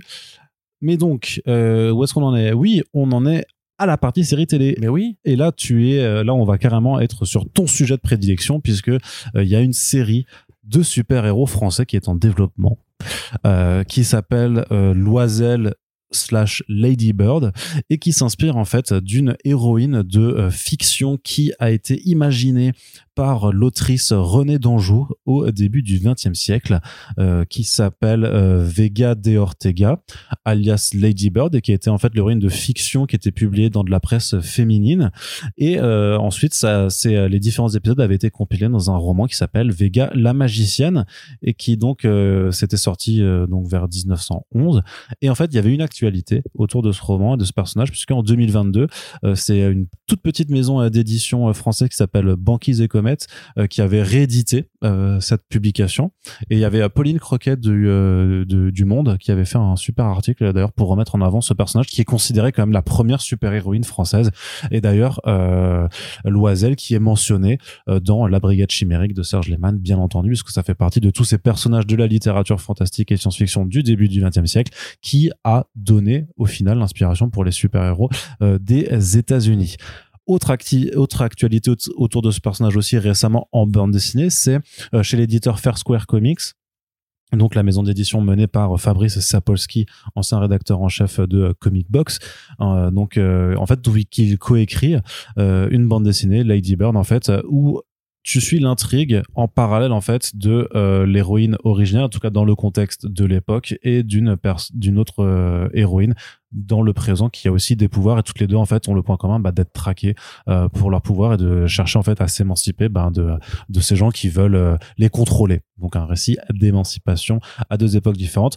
On prend l'héroïne originelle euh, de, des récits d'é- d'époque d'Anjou et Lady Bird, les comics plus récents.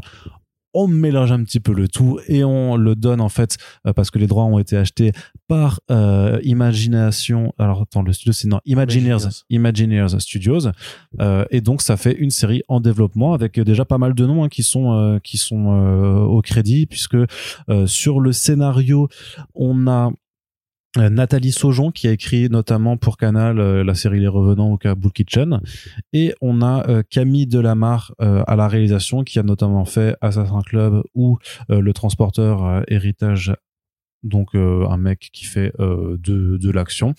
Euh, et Imagineer Studio, ça vous dit quelque chose, peut-être ça vous rappelle quelque chose si vous écoutez le podcast ou, que vous lisez comicsblog.fr, parce que c'est eux qui ont aussi racheté euh, les droits de Photonic, euh, de, de Micros, en fait, voilà, de tous ces personnages de super-héros français euh, qui sont en train d'être remis au goût du jour, parce que chez Black and White, il y a un nouveau magazine de publication avec des nouvelles histoires de Photonic, avec notamment Paul Renault, qui est en train de, de voir le jour. Donc vraiment, on avait aussi parlé d'ailleurs de l'attraction euh, l'étincelle, euh, la malédiction de l'opale noire euh, au Futuroscope, qui pareil avait droit à une exposition sur pas mal de personnages de super-héros français. Donc il y a vraiment tout un, toute une euh, émulation en fait de ces personnages de, de la culture pop euh, ancienne et présente qui est en train de voir le jour. Moi, je suis quand même plutôt chaud euh, de, de voir euh, parce qu'on a un premier logo euh, qui est apparu donc dans la revue professionnelle Le Film Français. Il y a quand même hein, 8 épisodes de 52 minutes qui ont été commandés. C'est en pro- pré-production ou en développement. Donc, euh, moi, je suis assez chaud de voir ça. Ah bah, je suis, je suis content. Et Corentin, qu'est-ce que tu en penses, toi, un petit peu Qu'est-ce que. Ouais, Est-ce que tu en penses quelque chose? Pas vraiment. C'est vrai? Pas, bah, j'aime bien aimer Kabul Kitchen. Donc, euh, pourquoi pas. Euh, ils ont le Nyctalope ou pas? Euh, le Nyctalope, mais justement, ça- non, ils ont pas, Ah ils bah, ont pas encore dommage, acheté je le Nyctalope, mais justement, c'est une héroïne parce qu'on dit souvent que le Nyctalope c'est le premier super-héros français, mais en fait, euh, Loisel euh, précède de quelques années le- la création du Nyctalope. Le Nyctalope, c'est The Shadow. Et c'est Batman, du coup. Donc, le Nyctalope. S'il vous plaît. C'est mieux. C'est mieux. C'est mieux, ah, évidemment. Ah, je sais pas. Je sais pas, non, bah, pour, euh, voilà, je connais pas le roman, je connais pas la, le personnage, je sais pas Non, mais le roman, moi, je vais le commander par contre, clairement. Du coup, là, je, non, j'avoue, je, je sèche. Euh, c'est très bien de vouloir faire du genre en France, cela dit. Voilà, on verra. Si c'est bien, je dirais que c'est bien. Deux femmes ont le pouvoir de voler, Vega, animal de fort du siècle dernier, et Mina, recherchée aujourd'hui pour les pouvoirs de la longévité que confère son sang. Deux super-héroïnes qui tentent envers et contre tout de trouver leur liberté. Ça, c'est le synopsis officiel qui a été euh, dévoilé par la production. Et donc, ça arrivera, je ne sais pas quand, mais en tout cas, Oui. euh, on sait que euh, d'ailleurs chez Imagineer Studios, il y a Xavier Fournier justement qui a écrit un bouquin sur les super-héros français qui est au, au, bah, au conseil en tant que conseiller artistique. Donc vous l'avez compris, vous, vous- enfin vous voyez où je vais en venir. Il y a des ponts faciles pour nous d'aller contacter pas mal de gens impliqués sur ces projets et donc on espère pouvoir en parler avec toutes ces personnes d'ici à ce que ça mûrisse et que ça prenne vie. On espère pouvoir faire des podcasts avec tous ces gens-là parce que c'est plutôt cool. Corentin, du côté de l'actualité américaine maintenant, euh, les séries Silk, Spider Society et Spider-Man Noir, euh, qui étaient en production avec Sony Pictures et Amazon Studios, sont mises en pause à cause de la grève des scénaristes. En pré-production. Enfin, en pré-production, pardon. Euh, oui, effectivement, pardon, j'ai un petit coup de barre. Euh, oui, oui, donc tout à fait, effectivement, c'est la grève des scénaristes parce que le monde va mal. Et euh, bah, c'est Phil Lord et Chris Miller qui sont donc les architectes de la nouvelle franchise Spider-Man, on va dire, à qui Sony Pictures a commandé euh, bah, les deux films, les trois films Spider-Verse déjà pour commencer, et qui devaient superviser l'écriture, voire même créer en fait différentes séries qui partaient du Spider-Verse ou plutôt même d'une vision du Spider-Verse en image réelle. Donc les deux premiers projets qui ont été annoncés, c'était Silk, donc la série sur Cindy Moon qui était le deuxième personnage à se faire piquer par l'araignée de Peter Parker, euh, et qui après a été enfermé euh, par Ezekiel pour échapper à Morloon, et puis qui a été libéré, et puis qui a eu ses séries à elle, qui a pas pris autant qu'elle aurait dû, je pense, parce qu'il y avait des petites séries sympas par, par Takeshi Miyazawa, qui est le mec qui va faire Kid Venom d'ailleurs. Euh, pas du tout, je vous raconte, je fais un gros amalgame culturel débile là. Non, non, c'est un mangaka qui va faire Kid Venom, ça n'a rien à voir. Sinon, ça aurait été intéressant. Mais donc ouais, euh, il y a ça et Spider-Man Noir, donc une série qui bah, est inspirée par le Nyctalope, hein, du coup euh, mécaniquement, euh, sur le Spider-Man, le, Pierre Parker des années 30, euh, dans un contexte pulp justement volontairement inspiré par le Shadow, par par tous ces personnages-là justement du début des des super-héros entre guillemets de radio, de sériels, de comic strip, etc., etc. Donc ce qui s'est passé, c'est que effectivement, Lord et Chris Miller sont évidemment favorables à la grève et même d'ailleurs favorable à un rapprochement ou à une extension de la grève au syndicat des réalisateurs, parce qu'ils considèrent eux que le problème que représente l'IA, voilà, c'est le, il faut bien le dire à chaque podcast maintenant, euh, bah, se, pose, se pose aussi pour les metteurs en scène, puisqu'on sait très bien qu'effectivement la création d'images ne sera plus un problème un jour pour euh, les logiciels euh, d'intelligence artificielle. Si vous cherchez d'ailleurs sur Twitter, vous pouvez voir un débat entre Platon et Bill Gates au sujet de l'IA, qui est créé par une IA. Et vous avez deux visages en IA avec des voix créées en IA qui répliquent, qui récitent des, arguments euh, d'IA. Voilà. Et un mec qui dit c'est le futur des podcasts et tout. Voilà, deux, deux, deux PC qui se parlent euh, en imitant très bien des, des gens décédés. Donc voilà, euh, ils ont décidé effectivement de faire la grève avec leurs potes. Là, ils finissent euh, Beyond the Spider-Verse en post-production. Une fois que c'est fait, ils ont prévu de prendre des vacances parce que voilà, bah, je crois que c'est Phil Lord qui euh, est père de deux enfants ou Chris Miller, l'autre l'un ou l'autre, qui ne l'a pas vu grandir parce qu'il a fait que travailler pendant des années, des années, des années. Et là, il a envie de se faire un petit temps de repos avec sa famille, ce qui est bien normal. Et après ça, bah, ils vont rejoindre les piquets de grève. Donc, euh, bah, supposer que la grève sera encore en activité d'ici là. Donc, comme c'est eux qui euh, commandent les mini rooms qui ont été faites pour Spider, enfin pour Silk Spider Society, excusez-moi, et Spider-Man Noir, évidemment, les deux séries vont être mises à l'arrêt. Et ils ont dit voilà, ça avancera pas tant que tant que le problème n'aura pas été résolu avec la AMPTP. Donc mm, voilà, enfin c'est compliqué effectivement d'avoir euh, d'avoir un avis sur ces deux projets parce que même si c'est Sony Pictures et Images réelles, donc en général on a une sorte de, de réflexe un peu pavlovien de se dire ça va être nul. Euh, c'est quand même Lord et Chris Miller, ils ont quasiment rien fait de mauvais dans leur carrière c'est c'est eux hein, les pères de Spider-Verse parce qu'on parle de Peter Ramsey, on parle de, de tous les metteurs en scène qui ont travaillé dessus. Évidemment, ils sont ils sont cruciaux, ils sont très importants. Mais la raison pour laquelle Spider-Verse 2 est aussi bien que le 1, alors que l'équipe créative concrète, les trois réalisateurs a changé, c'est parce que c'est les mêmes architectes aux commandes. C'est Phil et Chris Miller qui commandent les équipes de euh, la saga Spider-Verse, et donc on a envie de leur faire confiance pour une éventuelle extension de ça dans des formats de séries télé, dans euh, la, pour la plateforme Prime Video en l'occurrence moi j'admets que ça me préoccupe pas plus que ça. Parce que les séries vont mettre des années à se faire. Euh, Sony ils sont occupés à d'autres trucs, à rater tous les films qu'ils font notamment euh, avec les personnages des, vilains de Spider-Man. Là, on apparemment les premiers euh, les premiers échos sur Craven, bah c'est mauvais, hein, sans surprise. Euh, ils ont Madame Web aussi à, sortir. Enfin bref, ils ont beaucoup de trucs à faire du côté de Spider-Man. Il y a Beyond qui va arriver ensuite pour la partie animée. Quelque part aussi, Marvel Studios travaille sur la série Freshmanière euh, en animation aussi. Donc on n'est pas, on n'a pas un manque d'actualité Spider-Man ou Arachnéen en général qui pourrait nous faire dire, euh, bah allez, dépêchez-vous, etc. Même Venom 3 n'est même pas encore sorti, il est encore de tournage actuellement. Euh, donc voilà, ils peuvent prendre leur temps, effectivement. Moi, je trouve ça très bien que ces mecs-là se solidarisent, comprennent effectivement le danger et aillent euh, participer à la grève des scénaristes, dont on a déjà assez parlé dans les podcasts précédents. On va pas refaire un débat sur les IA à chaque émission. Parce que moi, je les réécoute les émissions et je me dis qu'en fait, euh, on tourne un peu en vase clos et qu'à mon avis, vous êtes probablement convaincu vous aussi de, enfin j'espère, euh, convaincu de ce phénomène-là. Donc euh, voilà, on verra bien quand ça se fera. Très bien, merci beaucoup Corentin. Et du côté du jeu vidéo, puisque toi c'est quelque chose qui t'intéresse de plus en plus. Oui, hein. bah, évidemment. Non mais t'as jeté un coup d'œil quand même au trailer de Marvel Spider-Man 2. Ouais. Alors t'es chaud ou pas? Bah j'ai toujours pas fait le premier. Alors ça c'est dommage quand même. Bah oui, il paraît qu'il était bien. Bah je, bah, je l'avais euh, pris pour ma, ma copine qui est une, une Spider-Wood. Et finalement, les faits ont fait qu'on n'a pas forcément. Là, je lui ai pris du coup les gardiens, en l'occurrence. Ah. Et euh, parce que l'effervescence, James Gunn et tout. Bah, il est sympa en plus, il est vraiment sympa. Mais j'avais joué un peu et je trouvais la maniabilité super cool, le, sentiment d'être l'araignée, etc. Juste, bah, j'avais pas le temps à ce moment-là de jouer à un jeu. Du Mm. coup, maintenant, je fais Far Cry 6, c'est vachement bien. Et euh... mais en tout cas, il paraît qu'il est super bien ce jeu. Donc, c'est Insomniac. Ouais. Insomniac Games. euh, euh, les, les Infamous. Ouais. Je- J'adore Infamous. Bah, c'était trop bien. hein. Bah voilà. Donc je suis convaincu, tu vois, je suis pas, je suis pas hostile aux jeux vidéo. Mais est-ce que t'as regardé le trailer? Mais j'ai regardé le trailer. Ça a l'air très bien. Parle-en, Arnaud.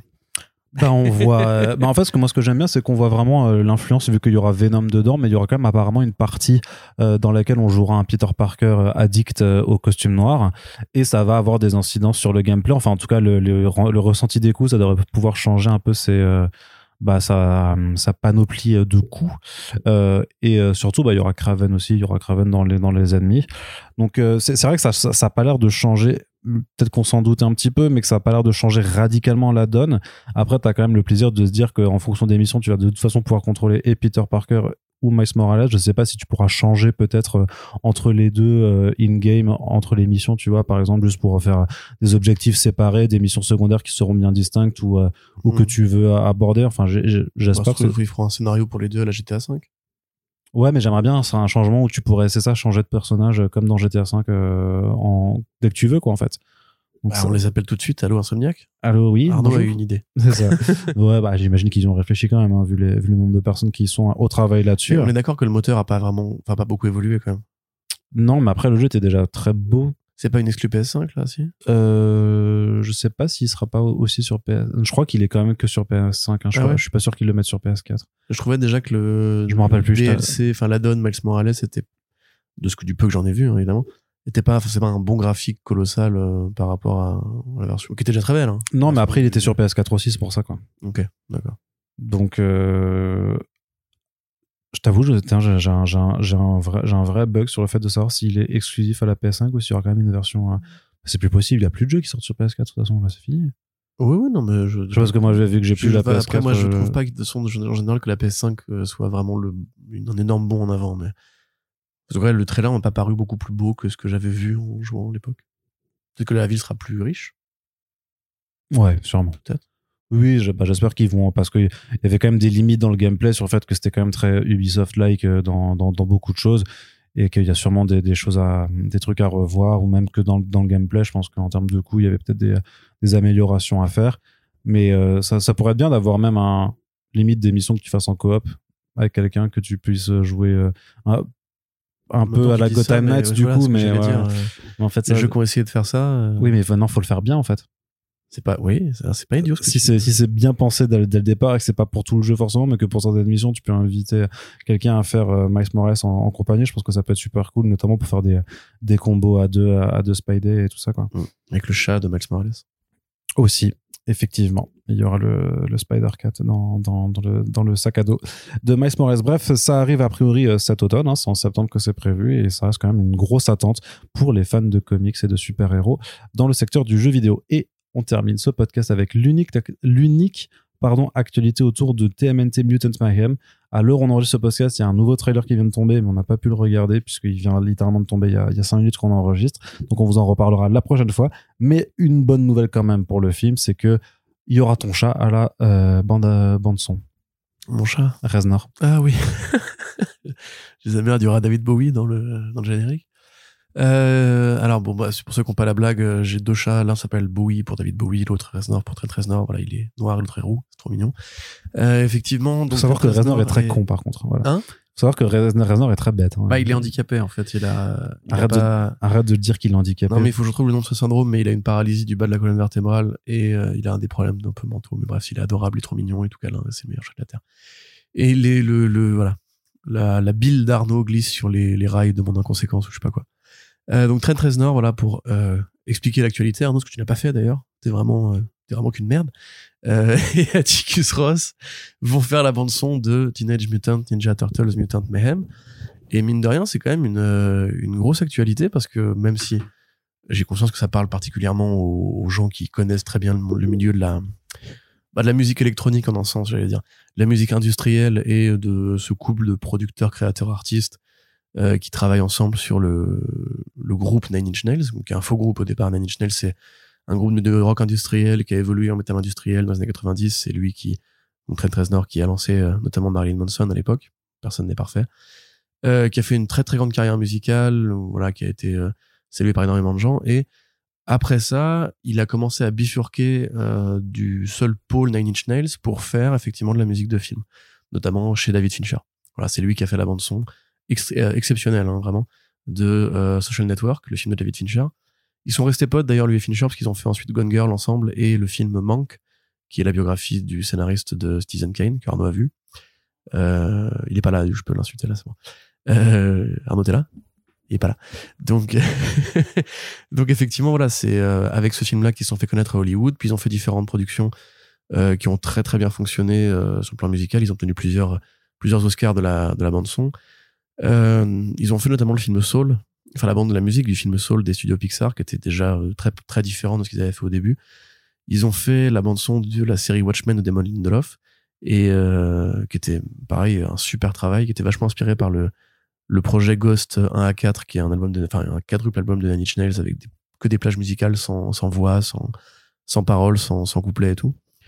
Donc euh, voilà, là peut-être que vous êtes en train de vous dire mais de quoi il me parle, mais grosso modo ce qu'il faut se dire c'est c'est de très grands compositeurs de musique de film doublement oscarisés et effectivement qui ont un style qui n'évoque pas du tout les Tortues Ninja.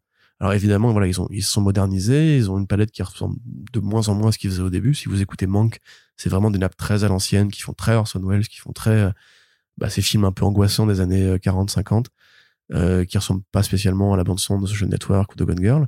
Euh, si vous voyez Mid-90s aussi, il a fait, euh, bah, ils ont fait quatre morceaux pour la bande son de Mid-90s de John Hill. Très bon film sur la jeunesse de John Hill quand il était un peu skater. Euh, Matez-le, c'est celui qui l'a réalisé, c'est hyper bien. C'est chez A24. Et euh, voilà, donc Soul, qui était effectivement pareil, un taf absolument merveilleux. Donc euh, c'est vraiment pour on va dire la niche de fans que quelques personnes qui sont fans de ce genre de musique là représentent c'est comme si je vous disais c'est un peu le Hans Zimmer de la musique euh, un peu ouais électro angoisse un peu vaporeuse un peu euh, comment dirais-je Arnaud de moi nébuleuse voilà j'ai envie de dire nébuleuse et écoutez d'ailleurs parce que tout est sur Spotify écoutez tout ce qu'ils ont fait réécoutez-vous Watchmen pareil il y a des morceaux qui sont géniaux euh, écoutez peut-être si ça vous intéresse la reprise du thème de Halloween par euh, The Carpenter par euh, Trent Reznor. Écoutez tout, tout Trent Reznor en général de toute façon. Et euh, j'ai très hâte de voir comment est-ce qu'ils vont restituer l'ambiance hip-hop et un peu funky des Tortues Ninja. Parce que le film a l'air de vraiment coller à cette espèce de d'esprit générationnel. C'est les tortues, c'est le skate, c'est les rues, c'est le tag, c'est New York, etc. Donc il faudra que la bande son se, se, colle à ça. Ils ont jamais fait un truc pareil. À part un peu mid-90s, mais qui était quand même vraiment très mélancolique et tout. Donc euh, voilà, enfin c'est une putain de nouvelle en vrai. Mm. C'est en plus d'ailleurs cette année on va avoir que des grosses bandes son. Le film Barbie, il aura une bande son incroyable. Spider-Verse 2, bande son incroyable. Et là Trent Reznor et Atticus Ross sur euh, Tortue Ninja, c'est vraiment moi je vis un je vis un rêve éveillé. C'est le, le film qui a tout pour lui pour l'instant en fait. Mais grave, franchement mais, les, les, deux Spider-Verse et lui, c'est mm. vraiment l'anime revient en force et, et on voit que de plus en plus de gens très compétents commencent à graviter autour quoi. Genre Daniel, Daniel Pemberton qui fait la bande son de Spider-Verse, on l'avait un peu découvert tous à l'époque. Enfin, en vrai, sur le King Arthur de Guy Ritchie, t'es déjà très bien, tu vois. Mais depuis, ça devient vraiment un compositeur qui compte. Et ouais, ça, c'est, c'est cool de voir que même ce, cet aspect-là des choses est ultra, ultra travaillé. Parce qu'on le rappellera quand même jamais assez, les bandes son de Marvel Studios, ou même de DC très souvent, c'est, générique. On se mm. souvient pas des thèmes, on est à peine dans la musique quand elle démarre, enfin, on s'en fout, c'est, juste de l'accompagnement. Les grandes bandes son à l'ancienne, à la Hans Zimmer, justement, à la, à John Williams, euh, tous ces trucs-là, à la Howard Shore, à la Clint Mansell, ça se perd un peu dans le cinéma de commande en fait. Mm. Et du coup là, à l'inverse, ça revient encore une fois par le prisme de l'animation, euh, comme pour Soul. Et je suis trop bien. Mm. Voilà. Tout à fait, un point de vue que je partage Complètement. Sauf la partie où t'étais pas là.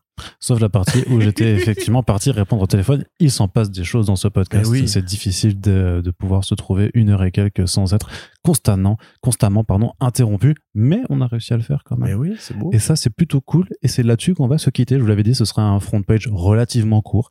Une petite heure et quart. Voilà, en notre compagnie. On espère en tout cas que ça vous a plu. N'hésitez pas à réagir aux différents sujets dans les commentaires du site et à partager l'émission sur les réseaux sociaux. Et on vous rappelle aussi que nous avons notre page Tipeee sur laquelle vous pouvez nous soutenir. N'hésitez pas à y faire un tour.